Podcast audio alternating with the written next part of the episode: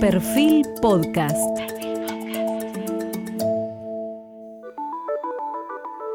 Periodismo puro. Jorge Fontevecchia en entrevista con el historiador británico Orlando Figes. Hoy está con nosotros uno de los historiadores más destacados y especialistas en el tema de historia rusa. Su nombre es Orland Figes. Eh, es autor de muchos libros, convertidos en bestseller y traducidos a más de 15 idiomas, entre ellos La Revolución Rusa, Tragedia de un Pueblo, El baile de Natalia, Crimea, Los que susurran, para mencionar solo algunos de ellos. Sus investigaciones se refieren tanto a la historia de Rusia previa a la ex Unión Soviética, al periodo de la Unión Soviética y del este europeo y lo actual. Él nació en el Reino Unido, pero es descendiente de judíos berlineses, lo que llevó a nacionalizarse alemán gracias al origen de su madre, la también reconocida escritora Eva Fitzgerald. Actualmente vive en Italia, pero es profesor de historia en el Vive College de la Universidad de Londres. También estudió en Inglaterra. Él se graduó en la Universidad de Cambridge, donde fue profesor de historia y miembro del Trinity College entre el año 1984 y 1999. Además es colaborador habitual del New York Review of Books y desde 2003 es miembro de la Royal Society of Literature, que sería equivalente a la Academia de Letras inglesa. Se considera un narrador de historia, además de historiador, y sus ensayos pueden también leerse como novelas. Dado su conocimiento sobre la cultura rusa, es quien más ha seguido de cerca el liderazgo de Putin, quien mejor ha ido retratando su, su decadencia y que mejor puede explicar y echar luz sobre los acontecimientos que hoy están sucediendo en Ucrania y permitirnos proyectar una idea de futuro. Y el reportaje comienza con esta pregunta. Profesor, ¿se puede entender la identidad rusa a partir del mito nacional ruso y podría compartir con nuestra audiencia eh, cuál es el conjunto de mitos y el mito nacional ruso? Rusia se mantiene unida por toda una red de mitos. La forma en que su historia ha sido contada por las crónicas rusas desde el siglo XVIII por los historiadores rusos se ha basado en leyendas y mitos sobre los sitios antiguos, principescos. Casi todo en esa historia, hasta el siglo XVIII, era prácticamente desconocido en términos de escritos de estadistas, de los gobiernos, de historias para niños.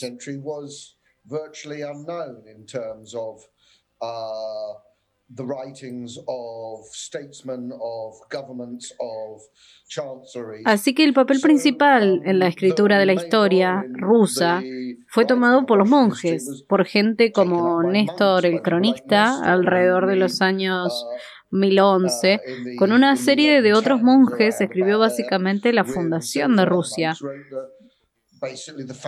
que era una misión casi divina de Rusia para atraer la religión ortodoxa a los rusos por su bautismo en el año 1998.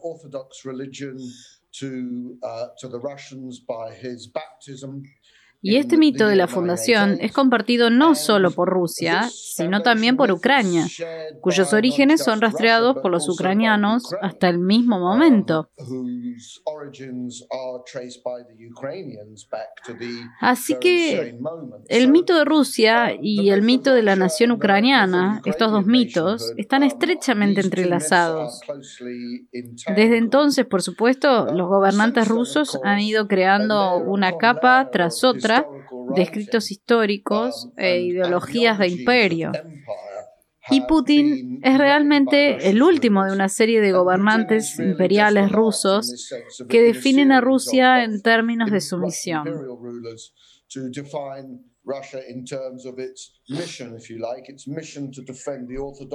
Si se quiere, su misión de defender a los ortodoxos, de defender a los rusoparlantes, como las frecuentes declaraciones de Putin sobre el asunto del papel de Rusia en Ucrania.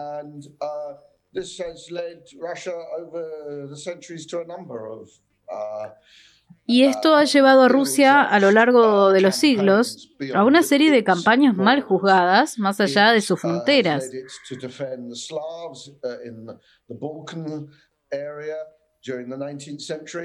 La ha llevado a defender a los eslavos en la, zona de los Balcanes durante el siglo XIX, empezando por la guerra de Crimea.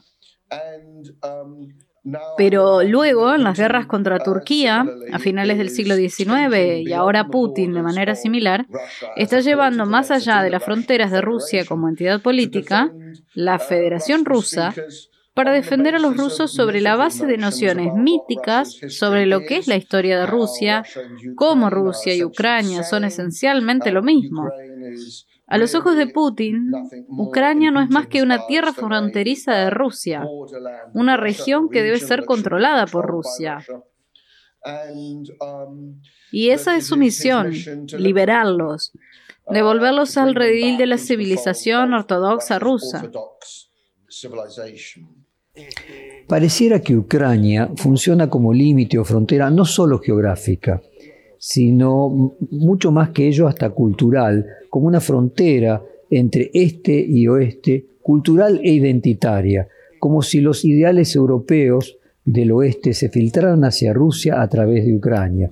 Y en ese sentido, puede ser que algo de lo que irrita especialmente a Putin no sea la amenaza militar que puede representar la OTAN en Ucrania, sino la cultural una amenaza cultural, así como los ideales europeos penetraron eh, eh, en, Ucrania, puedan penetrar desde Ucrania también en la población rusa?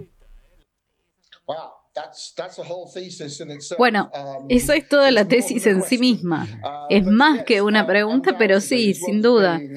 Además de ser un estado amortiguador, una frontera, la protección de las tierras de Moscovia, de Occidente, de los polacos, de los suecos, los alemanes y otros estados que habían atacado a Rusia en el pasado.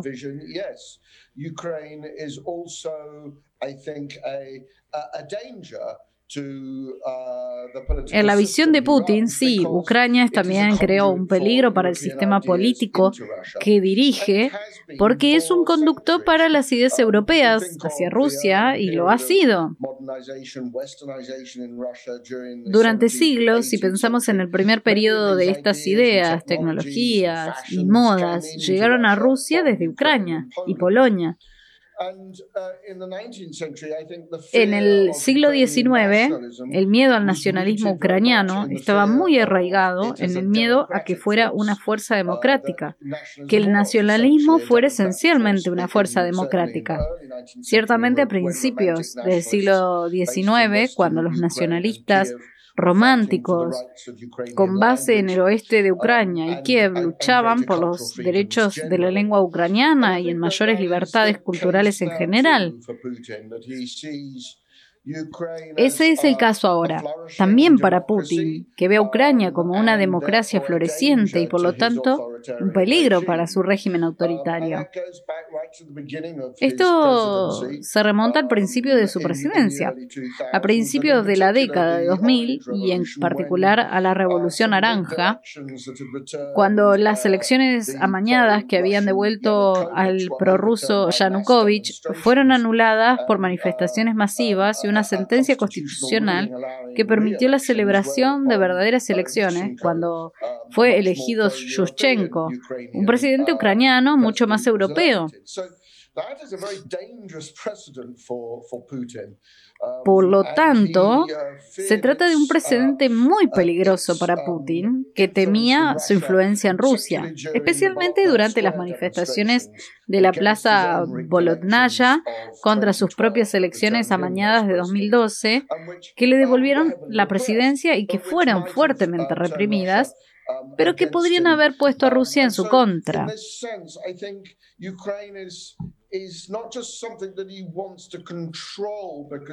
En este sentido, creo que Ucrania no es solo algo que quiere controlar porque la ve como un estado tapón y, y la ve de esta manera mítica como una parte de la civilización rusa que es inseparable de Rusia. Pero lo ve como una esfera de influencia cada vez más orientada a Occidente, una esfera de ideas democráticas. Supongo que también vería la idea de la prosperidad ucraniana que ha ido creciendo.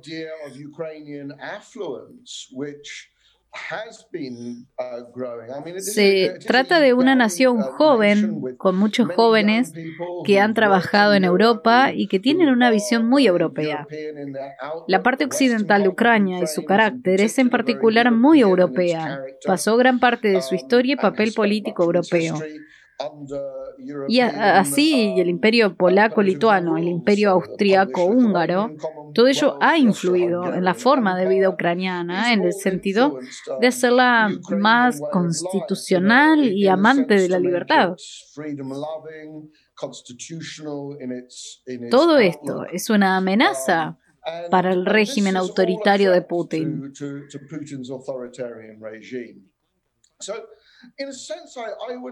En cierto sentido, yo vería esta guerra contra Ucrania como su guerra en lugar de la guerra de Rusia, como una especie de guerra casi de castigo en esta antigua colonia del imperio soviético, ya que cree que debe ser un imperio muy fuertemente controlado, centralizado, no solo desde su salida en 1991.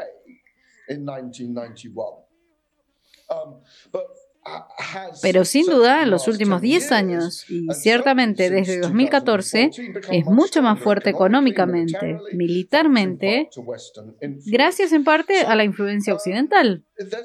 Esto es una especie de reacción o reacción postimperial contra los ucranianos a cómo Putin podría ver ahora a la antigua colonia mejor que a los propios rusos. Profesor, la figura de Pedro el Grande es fundamental para poder entender la identidad de la sociedad rusa, pero sobre todo la de sus gobernantes y el hecho de que Putin nunca haya ocultado su admiración hacia Pedro el Grande. ¿Podría usted hacer algún paralelismo entre la forma de gobernar de Putin y la de Pedro el Grande, y sobre todo teniendo en cuenta que fue el primer gobernante, Pedro el Grande, que entendió la importancia de tener salida al mar, construyó lo que hoy es San Petersburgo y construyó por la primera flota rusa y la idea de acercarse cada vez más a Occidente en el sentido de llegar al mar que da y desemboca en el Atlántico. Sí, excelente pregunta. Ciertamente hay fuertes paralelismos y Putin se refiere a menudo a Pedro el Grande. Es decir, ambos son figuras asociadas a San Petersburgo y al edificio del imperio. Pedro el Grande fue asesinado por el primer piloto soviético. Fue esencialmente el primer bolchevique en el sentido de que estaba dispuesto a utilizar la coerción del Estado para la modernización.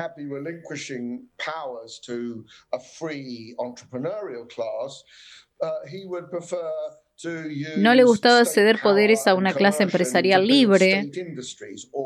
Prefería utilizar el poder del Estado y la coerción para construir industrias estatales o para crear industrias de municiones o industrias textiles.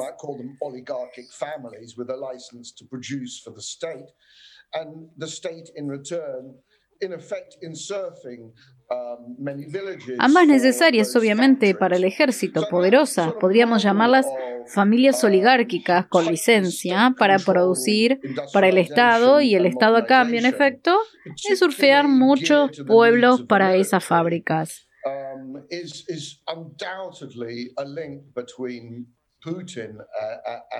Ese tipo de modelo de industrialización y modernización estrechamente controlado por el Estado, especialmente orientado a las necesidades del ejército, es sin duda un vínculo entre Putin y Pedro el Grande. Putin se inspira mucho en muchos otros personajes, pero su pregunta es correcta en el sentido de que Putin no parece compararse ni siquiera con Stalin, ni ciertamente con Lenin figuras ambas con las que ha sido muy crítico en muchos de sus escritos y discursos históricos. Prefiere mucho más compararse con los grandes temas del pasado, Iván I, eh, Iván el Terrible, como lo llamamos en el siglo XVI, que hizo retroceder la influencia de los mongoles y capturó porque tenían un hacha que moler con la ruta del Mar Caspio. Él se compara a menudo con Pedro el Grande, tal vez no explícitamente, pero tiene mucho en común, que gran parte de su retórica se basa en el paralelismo con Nicolás I, que fue un reaccionario, reinando de 1825 a 1855, en un momento en que Rusia, como lo siente hoy Putin, estaba amenazada por las ideas occidentales.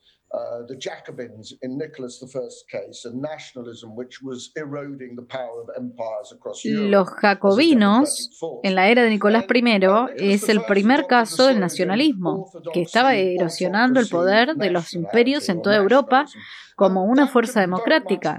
Y Nicolás I adoptó el lema autocracia ortodoxa, identidad nacional o nacionalismo.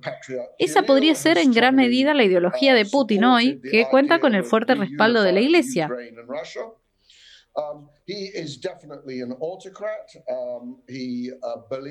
El patriarca Kirill ha apoyado firmemente la idea de reunificación de Ucrania y Rusia. Sin duda es un autócrata, él cree en las ventajas de la autocracia, de no tomar tiempo para tener en cuenta las opiniones de los partidos de la oposición. Ha aplastado a la oposición sin piedad durante los últimos 20 años.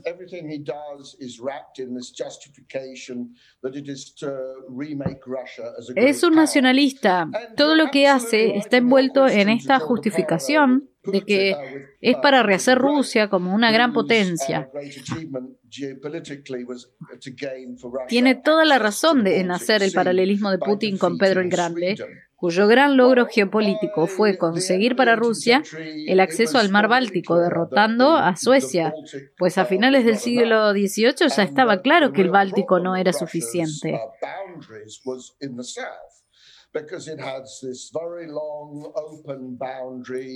El verdadero problema de las fronteras de Rusia estaba en el sur porque tenía esta larga frontera abierta con el mundo musulmán, el imperio otomano, como era en el siglo XIX, y que a menos que controlara el Mar Negro, siempre sería vulnerable a los ataques de los barcos occidentales que llegaran al Mar Báltico como de hecho se demostró en la guerra de Crimea, cuando las potencias industrializadas de Francia y Gran Bretaña pudieron abastecer mucho más a las fuerzas de Crimea rápidamente por medio de los barcos que venían del Canal de la Mancha o de Marsella.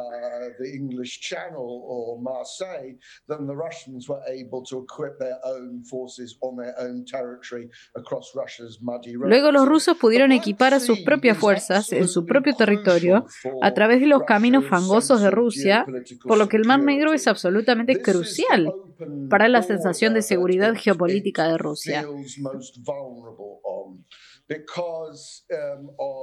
Esta es la frontera abierta que se siente más vulnerable, todo debido a su acceso al Mediterráneo, la apertura del Mar Negro, a la navegación militar extranjera y el factor musulmán es lo que Putin vio delante de él. Los temores podrían ser manipulados en contra de Rusia por potencias extranjeras, tal vez como argumentaría con los polacos en el siglo XIX, o como los ucranianos pueden ser manipulados por potencias extranjeras ahora. Tenemos que pensar en Rusia en este sentido, como un imperio muy grande y sobredimensionado en muchos sentidos, pero con límites muy vulnerables.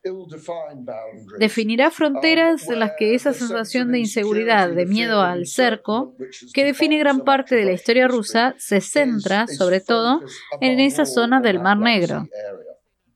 Rusia es un país europeo, pero a la vez asiático, tiene una enorme cantidad de territorio, pero no termina nunca de comprenderse si es alguien que responde a Oriente o que responde culturalmente a, Occidente. ¿Podría usted explicarnos esa ambivalencia de la geografía que influye en el alma rusa y cuánto de eso puede tener que ver en este conflicto con Ucrania? Otra gran pregunta. Particularmente en mi historia cultural, las interacciones rusas, la postura que he tratado de enfocar en la interrelación asiático-europea no ambivalente dentro de la cultura rusa y la historia rusa.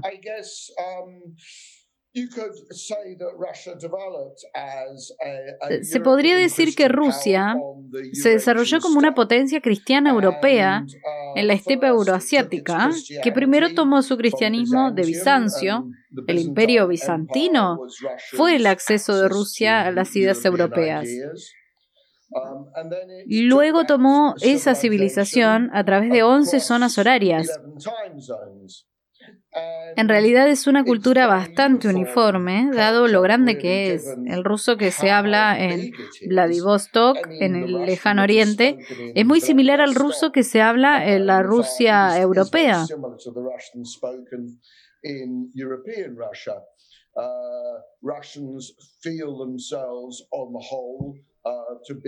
Los rusos se sienten en general europeos. Ese siempre ha sido el caso.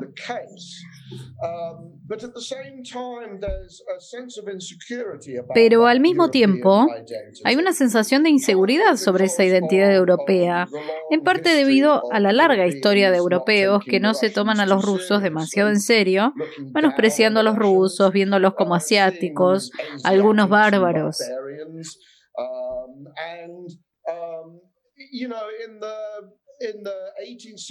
En el siglo XVIII, cuando Rusia, bajo Pedro el Grande y Catalina la Grande, emularon todo en la cultura europea, comenzaron a viajar por primera vez a Europa sintieron, como escribieron muchos de ellos, una especie de sensación de inferioridad o inseguridad sobre su moneda y estado de ánimo europeos.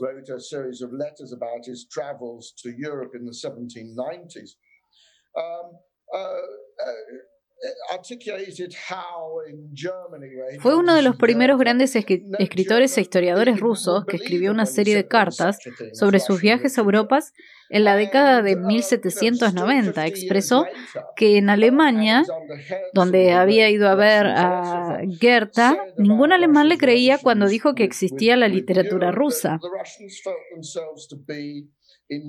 Aún 50 años después aparece Alejandro, el gran filósofo ruso, dijo sobre las relaciones de Rusia con Europa que los rusos se sentían en Europa como los provincianos que llegan a un gran baile en una ciudad metropolitana, que eran de alguna manera los palurdos, que eran personas a las que no se consideraba completamente europeas.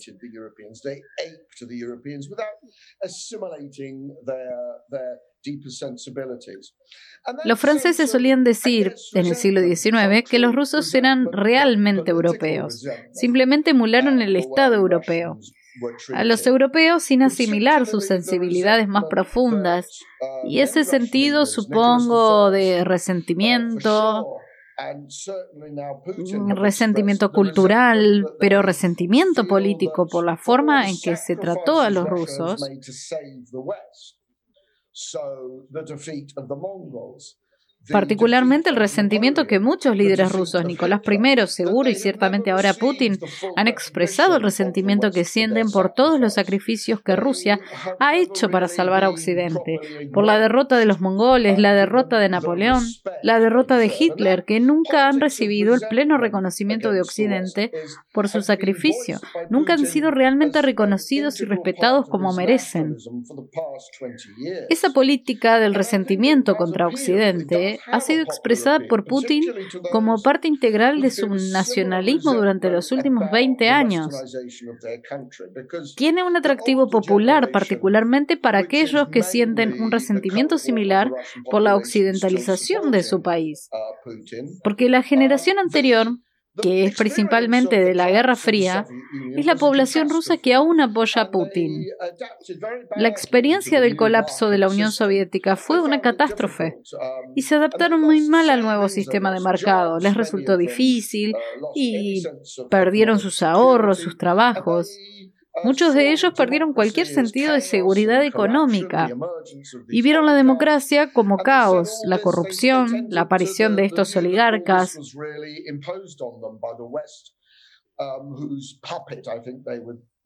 Tendían a pensar que todo esto realmente le fue impuesto por Occidente, cuyo títere, creo que ahora dirían, fue principalmente Boris Yeltsin. Así les dieron la bienvenida a Putin como alguien que iba a defender a Rusia defender a Rusia contra Occidente y expresar ese sentimiento de resentimiento que tienen.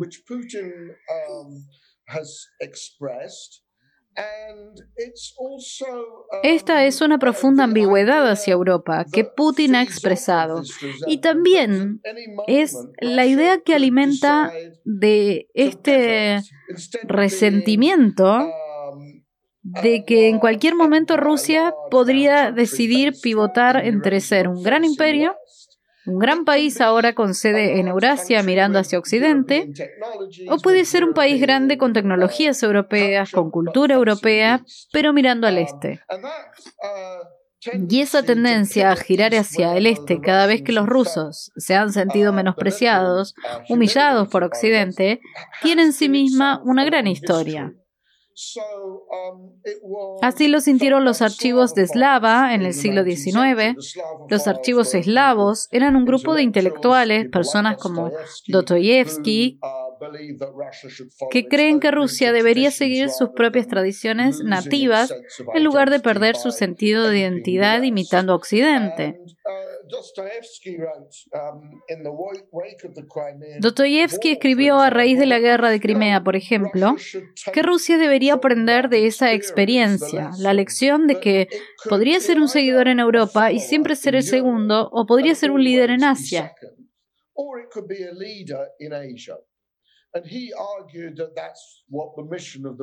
Argumentó que esa debería ser la misión del imperio ruso y que el pensamiento euroasiático ha continuado desde el siglo XIX. Surgió como una fuerza organizada en la década de 1920 entre los inmigrantes rusos que sintieron la tradición de Occidente por la Revolución rusa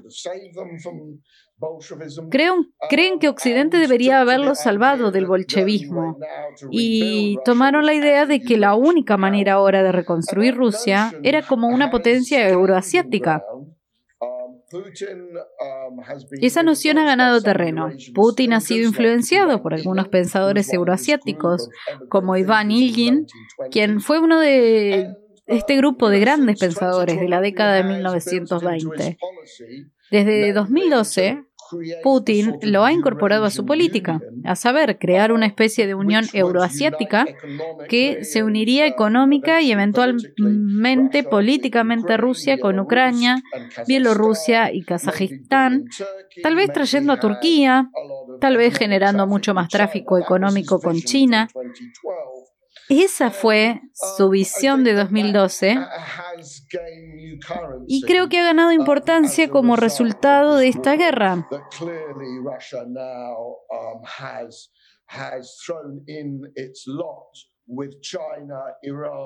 Está claro que Rusia ahora ha apostado por China, Irán, India, Pakistán, Turquía. Esta es la forma en que se ve. Para Putin se basa en parte en el rechazo ideológico de Occidente, pero también en la creencia de que Occidente se ha vuelto decadente, que el liberalismo de Occidente son los derechos de los homosexuales, y todo lo demás que los conservadores en la iglesia en particular que respaldan a Putin derivan tanto. Putin ve toda esa decadencia como un signo de debilidad. Una civilización más fuerte puede constituirse para Rusia si mira hacia el este. Lamento extenderme tanto, pero su pregunta abre una lata de gusanos muy grande. Profesor, ¿cuál podría ser el papel que tiene la Iglesia Ortodoxa rusa en esta invasión a Ucrania? Sí, esa es una gran pregunta. Hemos subestimado bastante su papel. Es evidente que Putin se ha vinculado muy de cerca al patriarcado, la cabeza de la iglesia rusa en Moscú, y ha recogido muchas ideas de la iglesia. La más importante es la del Ruskin Mir, comunismo ruso, la idea del mundo ruso que fue presentada originalmente por la Iglesia Ortodoxa rusa en la década de 1990 como una forma de recuperar la comunidad ortodoxa rusa que quedó fuera de Rusia en la ruptura de la Unión Soviética.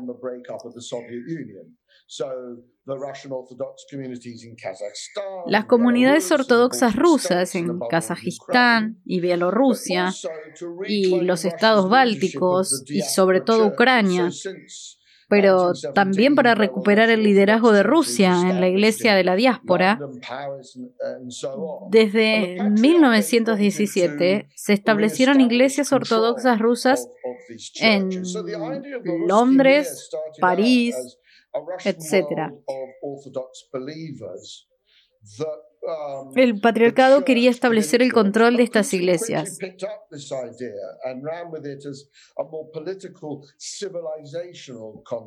Entonces, la idea del Ruskin Mir comenzó como un mundo ruso de creyentes um, ortodoxos en los que la iglesia podría influir.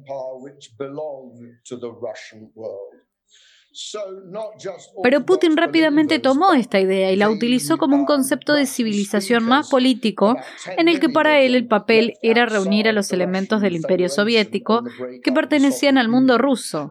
Entonces, no solo los creyentes ortodoxos, sino también los hablantes de ruso, alrededor de 10 millones de ellos, se fueron fuera de la Federación Rusa con la ruptura de la Unión Soviética. A eso se refería cuando pronunció su famoso discurso en 2005, que se cita menudo en el que dijo que el colapso de la Unión Soviética fue una gran catástrofe geopolítica.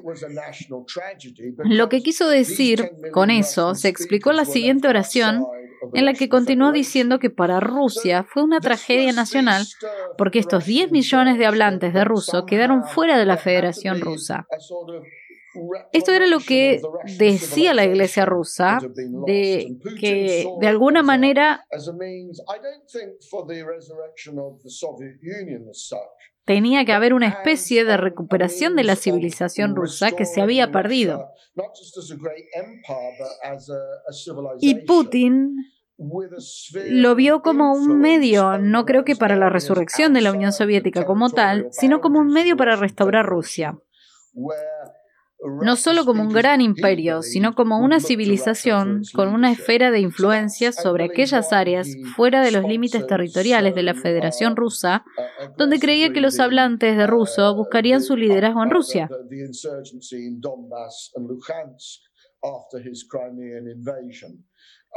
Creo que esa es la razón por la que respaldó tan agresivamente la insurgencia de Donbass y Lugansk después de Crimea y la invasión. No creo que muchos de los combatientes que ahora hablan ruso estén tratando de reunirse con Rusia. Creo que había algunos para empezar, seguro, pero eran rápidamente complementados por soldados rusos sin insignias. Todos ellos han sido efectivamente agentes de Rusia luchando por la incorporación efectiva de estos territorios en disputa a Rusia. Usted ha seguido muy de cerca el deterioro del liderazgo de Putin. Eh, ¿Cree que esta invasión fue una forma de tratar de salvar su reputación? Desde el principio ha sido la forma más rápida de destruir su reputación. Y creo que pasará a la historia como probablemente el peor, si no ciertamente uno de los peores líderes rusos de este siglo.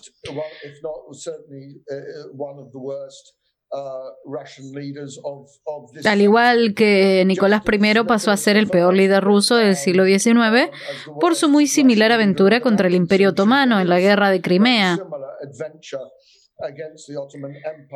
Claramente cometió un error de cálculo muy grave. Este es posiblemente un error de cálculo arraigado en la naturaleza de su autocracia, porque si no tienes un liderazgo colectivo, que incluso el Partido Comunista tenía con el Politburo, si no tienes asesores capaces de decirte la verdad, si no tienes gente preparada para oponerse a un deseo del presidente, entonces es casi inevitable que el dictador, con el tipo de nacionalismo agresivo propugnado por Putin y la ideología de que Rusia y Ucrania son lo mismo y que Ucrania no tenga derecho a existir, llegará a hacerlo hasta el final de su vida, que posiblemente será el final de su presidencia.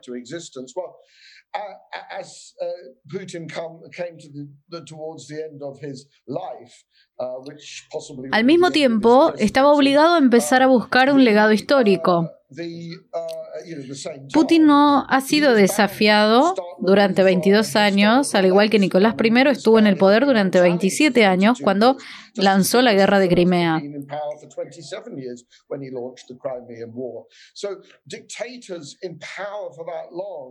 Um, uh, Los dictadores en el poder durante tanto tiempo son casi por naturaleza una amenaza física para sus vecinos. Y Putin obviamente ha cometido un grave error de cálculo. Intentará rectificarlo concentrando sus fuerzas en el Donbass y creando este corredor terrestre entre Rusia y Crimea. Tal vez en algún momento intente retirarse reclamando victoria, aunque solo sea por motivos domésticos. Pero no creo que funcione porque no sabemos cuántos soldados rusos han muerto hasta ahora y mucho menos los soldados y civiles ucranianos.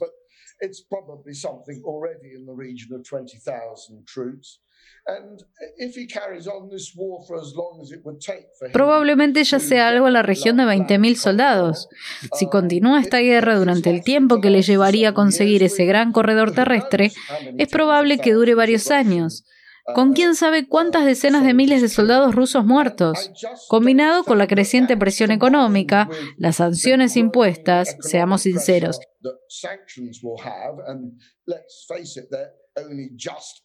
apenas están comenzando a surtir efecto. Probablemente pasarán seis meses antes de que podamos saber cuál será el impacto de estas inmensas sanciones económicas en la economía rusa. Pero no creo que esas pérdidas en el campo de batalla, sea cual sea la ganancia territorial, combinada con el impacto de las sanciones económicas, puedan mantenerlo en el poder.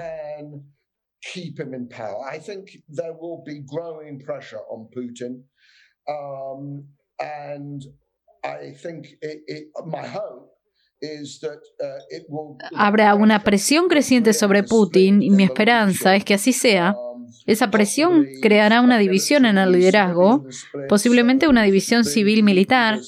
La clave, el hombre fuerte alrededor de Putin que dirige esta guerra, se mantendrá firme, pero los generales comenzarán a volverse rebeldes y tal vez el FSB, las fuerzas de seguridad, que obviamente han sido responsables en gran medida de la mala inteligencia, y esto condujo a un castigo, por lo que el FSB tampoco creo que estén particularmente contentos con la situación, porque claramente esta guerra fue una decisión de Putin y tomó a todos por sorpresa, al margen de algunos pocos dentro de ese pequeño círculo interior.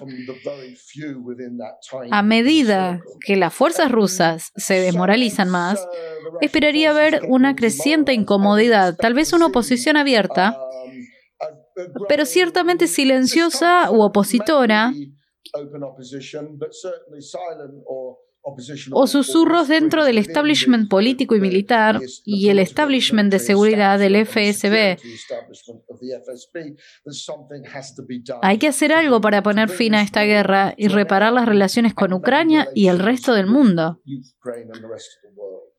Si este puede ser el fin del régimen de Putin, ¿cómo se imagina que sería un eventual traspaso de poder y cómo sería la Rusia del futuro? Esa es la pregunta de los 64 millones, porque tal como están las cosas con el control propagandístico que tiene el sistema con la situación,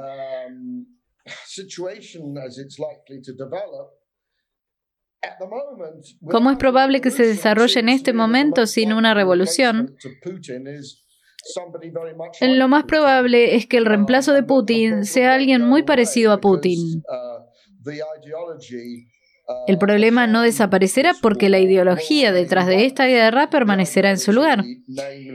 La ideología a saber es que Rusia tiene derecho a controlar Ucrania, que Ucrania no es un lugar real, que Occidente es un enemigo hostil, que se debe mantener un estricto control de la sociedad rusa para aplastar toda disidencia y oposición. Toda esa ideología es compartida por los contendientes más probables para reemplazar a Putin en este momento.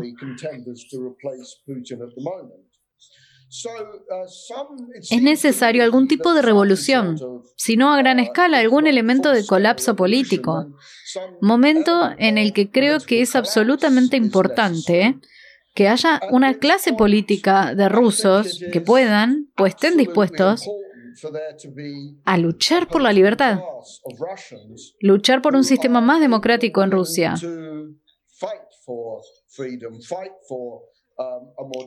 Y salir a las calles y resistir y con suerte se les unirán miembros del gobierno más razonables ahora de una manera que permita esa división.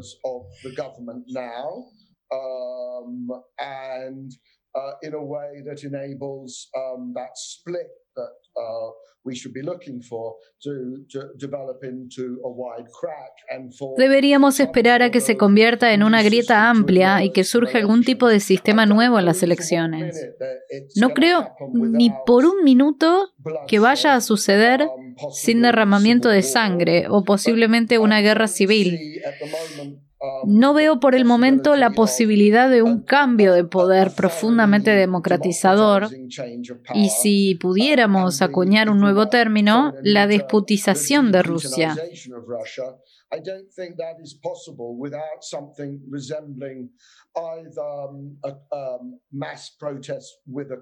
No creo que sea eso posible. sin algo parecido a una protesta masiva con un golpe o una revolución a gran escala. No veo eso como una posibilidad en este momento porque el régimen de Putin tiene controles estrictos sobre muchas de las palancas de poder más importantes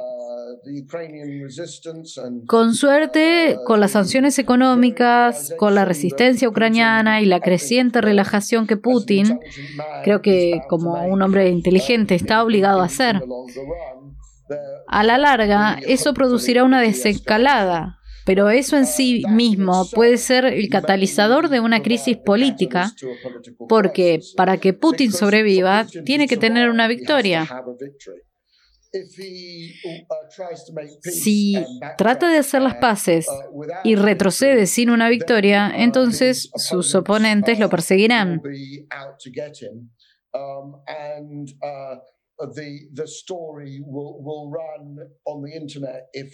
La historia correrá en Internet, sino en los medios estatales, que cometió estos errores, que metió a Rusia en esta guerra, que él tuvo la culpa. Eso es exactamente lo que le pasó a Nicolás I. Al comienzo de la guerra de Crimea hubo un gran aumento patriótico luchando por la justicia, pero cuando quedó claro que esta guerra estaba siendo muy mala, de hecho incompetente, el número tan innecesario de soldados rusos asesinados fue algo así como 200.000 debido a esa incompetencia de la mala campaña de guerra.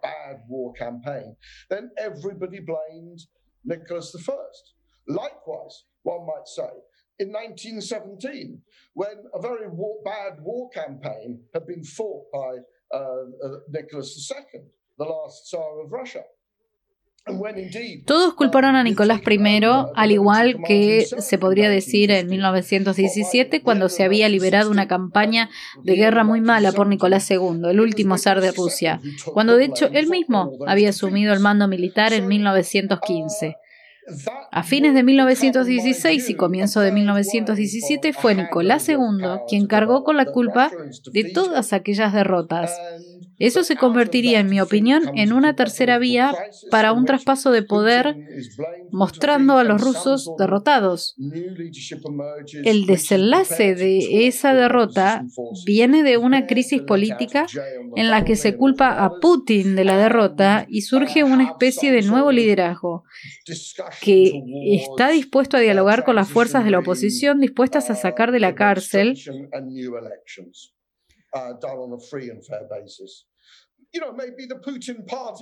a Navalny y a todos los demás y tener algún tipo de discusión hacia la administración de transición y nuevas elecciones realizadas sobre una base libre y justa. También puede ser el partido de Putin que emerja y gane, pero al menos estarán en la oposición para luchar. De las tres opciones que podrías tener, esa es la que tal vez sería deseable para una derrota militar rusa, seguida de una transición a una forma diferente de gobierno. Profesor, ¿usted cree posible que esto derive en uso de armas nucleares?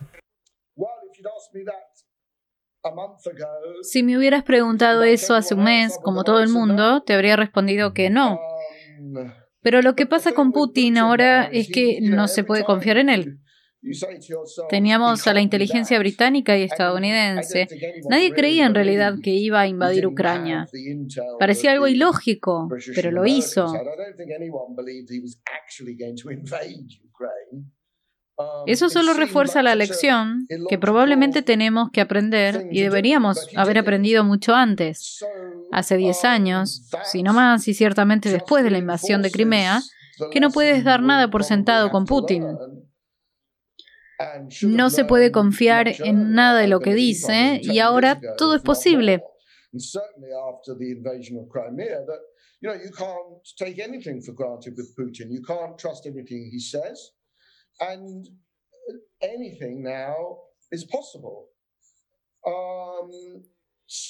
Así que odio decirlo, pero me parece que Dmitry Peskov, el portavoz de Putin, dijo que no se dio cuenta el otro día de que las armas nucleares solo se usarían si hubiera una amenaza existencial para Rusia.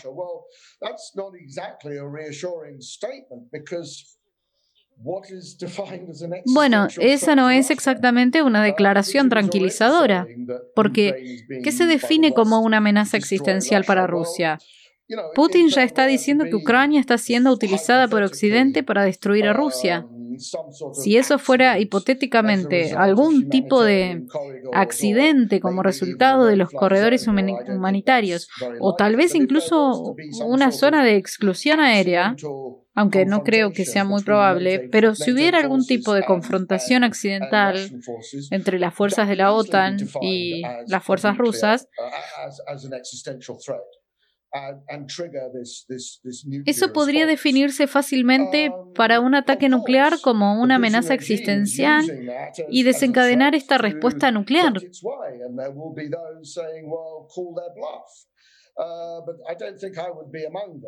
Um, Por supuesto, el régimen de Putin está utilizando a los actores como una amenaza para salirse con la suya y habrá quienes digan, genial, engaño. Yo no estaría entre ellos. Tenemos pocas opciones, desafortunadamente. El problema ucraniano de seguridad para Rusia debe resolverse y ese es un problema de larga data en la que Rusia tiene preocupaciones y mucha gente diría que son preocupaciones legítimas. Eso tiene que resolverse, pero amenazar con una guerra nuclear ciertamente no es la forma de lograrlo. Espero que ese sentido prevalezca. Mi instinto es que lo hará, pero ha quedado demostrado antes que me he equivocado, me he hecho ilusiones, así que no puedo prometer eso.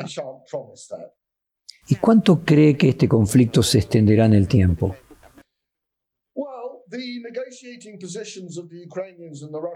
Las posiciones de negociación de los ucranianos y los rusos están muy alejadas y no creo que los rusos sean particularmente serios al respecto en este momento.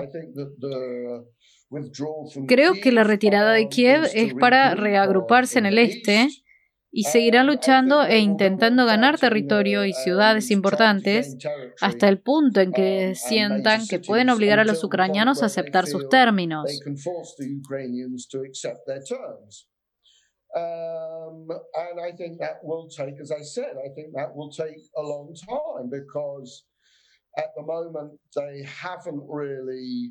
And I think that will take, as I said, I think that will take a long time because at the moment they haven't really Tomará mucho tiempo porque en este momento no han destruido gran parte de la infraestructura ucraniana. Los ucranianos pueden suministrar fuerzas, las municiones provenientes de la OTAN y otros países que aún pueden ingresar. Los ucranianos están luchando por su libertad, su tierra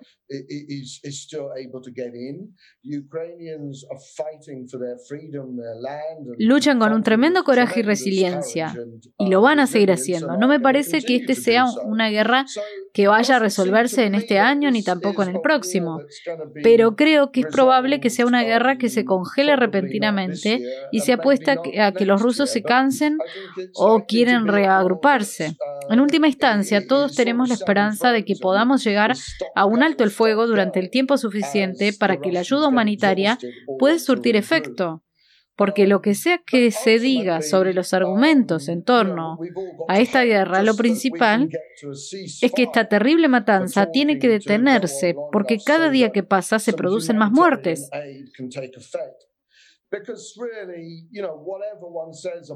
Me temo que la posición de los ucranianos y los rusos se separa cada vez más.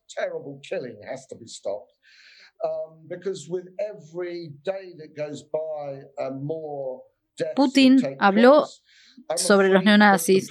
Todo es muy exagerado y exagerado. Había posiblemente todavía algunas fuerzas neonazis en los combates de brigadas de Mariupol. Y, por ejemplo, pero son pequeños en número. Sin embargo, muchos ucranianos se sienten muy nacionalistas y creen firmemente que no deben hacer ninguna concesión a Rusia.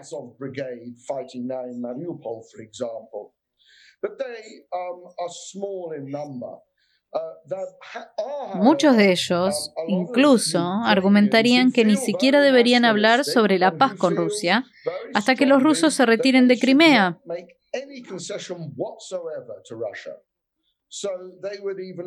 Cada semana que pasa, a medida que más personas matan más y más atrocidades acometen las fuerzas rusas contra la población civil en Ucrania, más fuerte será esa tendencia entre los nacionalistas ucranianos a seguir luchando y no dialogar.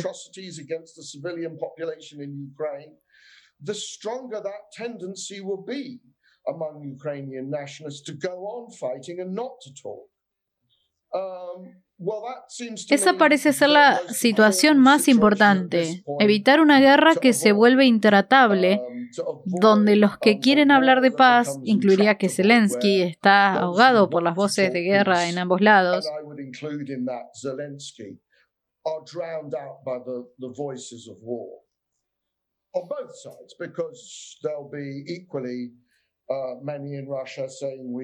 Habrá muchos en Rusia diciendo que no deberíamos hablar con los neonazis, con los nacionalistas ucranianos que ponen a los civiles en línea de peligro, que tengan que bombardear bloques residenciales para expulsar a los combatientes ucranianos.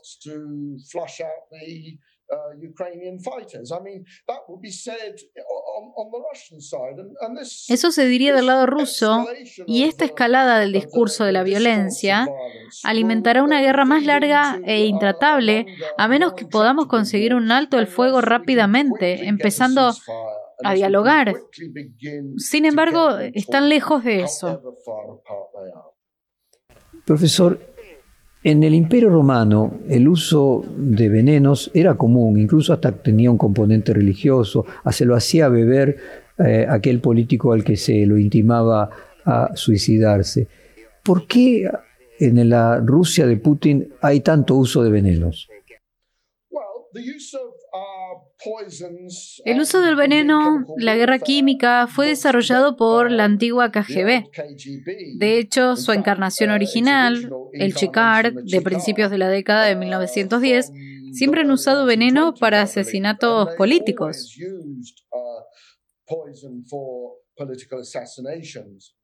And it's an interesting question because it seems to me that the that way of killing, which is, you know, in the case of Litvinenko and the attempted Es una pregunta interesante porque esa forma de matar, como el caso de Litvinenko y el intento de asesinato venenoso de Navalny, es una manera demostrativa de matar a un enemigo, es una muerte larga y dolorosa. No es solo el asesinato de esa persona, sería más fácil matarlo simplemente metiéndoles una bala en la cabeza. Es una demostración de la capacidad del FSB para hacer lo que quiera con cualquiera en cualquier parte del mundo.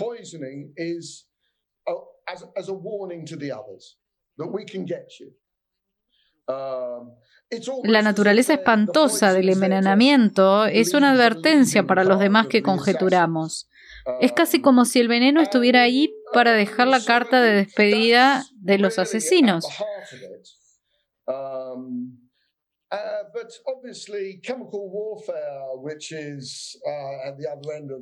Ese es realmente el corazón de esto. Obviamente la guerra química, que está en el otro extremo del espectro, es un desarrollo mucho más preocupante y peligroso. Los rusos claramente lo intentaron en Siria y Dios no lo quiera, querrán intentarlo en Ucrania. Sería un crimen de guerra terrible para agregar a los que ya han cometido.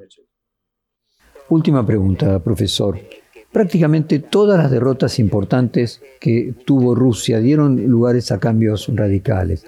La guerra de Crimea entre 1853 y 1856 precipitó la revolución liberal del zar Alejandro II. La guerra ruso-japonesa en la que pierde Rusia entre 1904 y 1905 provocó la primera revolución rusa, la catástrofe de la Primera Guerra Mundial provocó la abdicación del zar Nicolás II y la revolución bolchevique. La guerra en Afganistán, incluso algo más moderno, eh, generó una disrupción en el poder que tenía Mikhail Gorbachev y la retirada unos años antes de eh, Cuba de los, de los misiles atómicos contribuyó de manera significativa a la destrucción de la reputación interna de Nikita Khrushchev, que dos años después perdió el poder. ¿Qué cambios sustanciales en el orden político mundial podría traer una derrota de Rusia frente a la OTAN? En cierto modo lo abordé en mis comentarios anteriores. La derrota militar de Rusia admite como tal, combinada con sanciones económicas, una crisis política para Putin. En ese punto, como lo ilustré con el ejemplo de Nicolás I, que se remite a Nicolás II, que eh, esa sociedad y gran parte del establishment político y militar pueden convertir a Putin en el chivo expiatorio de esa derrota.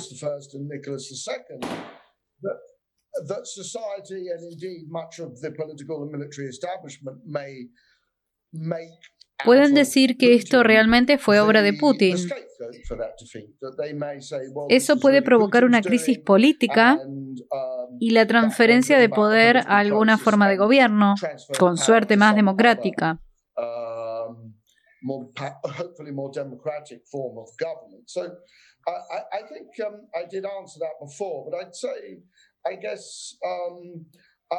Diría aquí que la diferencia y la razón por la que llamamos a esto una derrota segura conduciría automáticamente a un cambio político.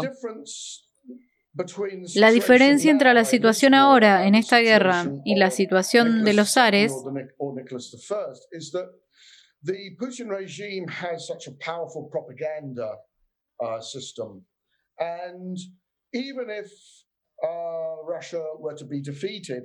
es que el régimen de Putin tiene un sistema de propaganda muy uh, poderoso.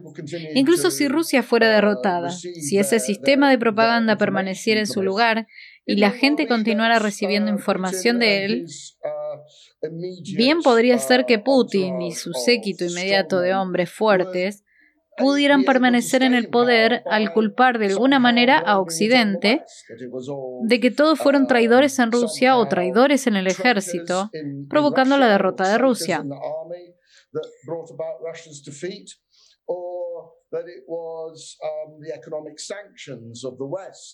Uh, o que fueron las sanciones económicas de Occidente las que derribaron a Rusia y um, condujeron a esa derrota. Por supuesto, si el sistema de propaganda pudo transmitir ese mensaje y convencer a la gente de esa manera en una situación muy peligrosa, es muy posible que se espere represiones políticas masivas. Las represiones masivas de Stalin de 1937 se llevaron a cabo para evitar la posibilidad de una quinta columna que Putin usó recientemente como un caballo de Troya de traidores que trabajan para el enemigo.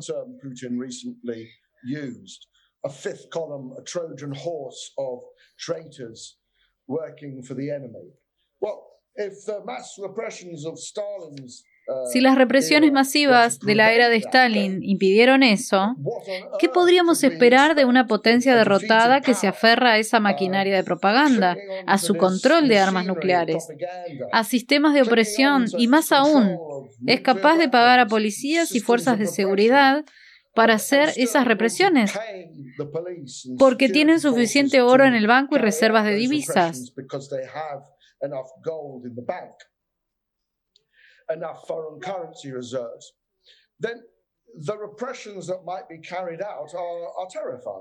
Las represiones que se pueden dar son aterradoras. Tenemos que tener la esperanza que la derrota militar es la forma en que se reemplaza al régimen de Putin. Es lo suficientemente complejo y devastador como para que ese sistema de propaganda no retenga a cuatro personas, posiblemente en el gobierno mismo posiblemente dentro del liderazgo del ejército, posiblemente en el FSB, para exponer todas las mentiras.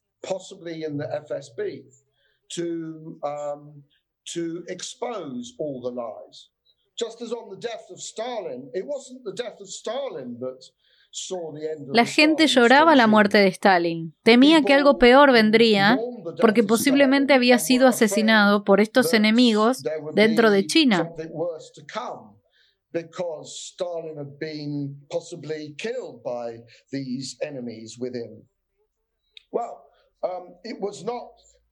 No fue la muerte de Stalin lo que supuso el fin del régimen stalinista fue la exposición de su último gran plan de conspiración. Los médicos traman la loca idea de que todos los médicos de la Unión Soviética estaban tratando de matar a los líderes del Kremlin. Y todos los médicos que hacían eso eran judíos. Eso fue una locura y la gente lo creyó.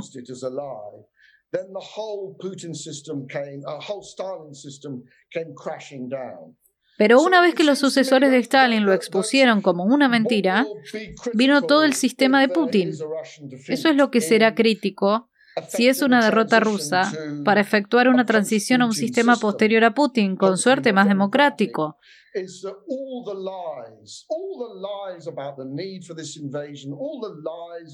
Todas las mentiras sobre la necesidad de esta invasión, sobre los neonazis ucranianos, sobre que Occidente quiere destruir a Rusia, todo eso está de alguna manera expuesto.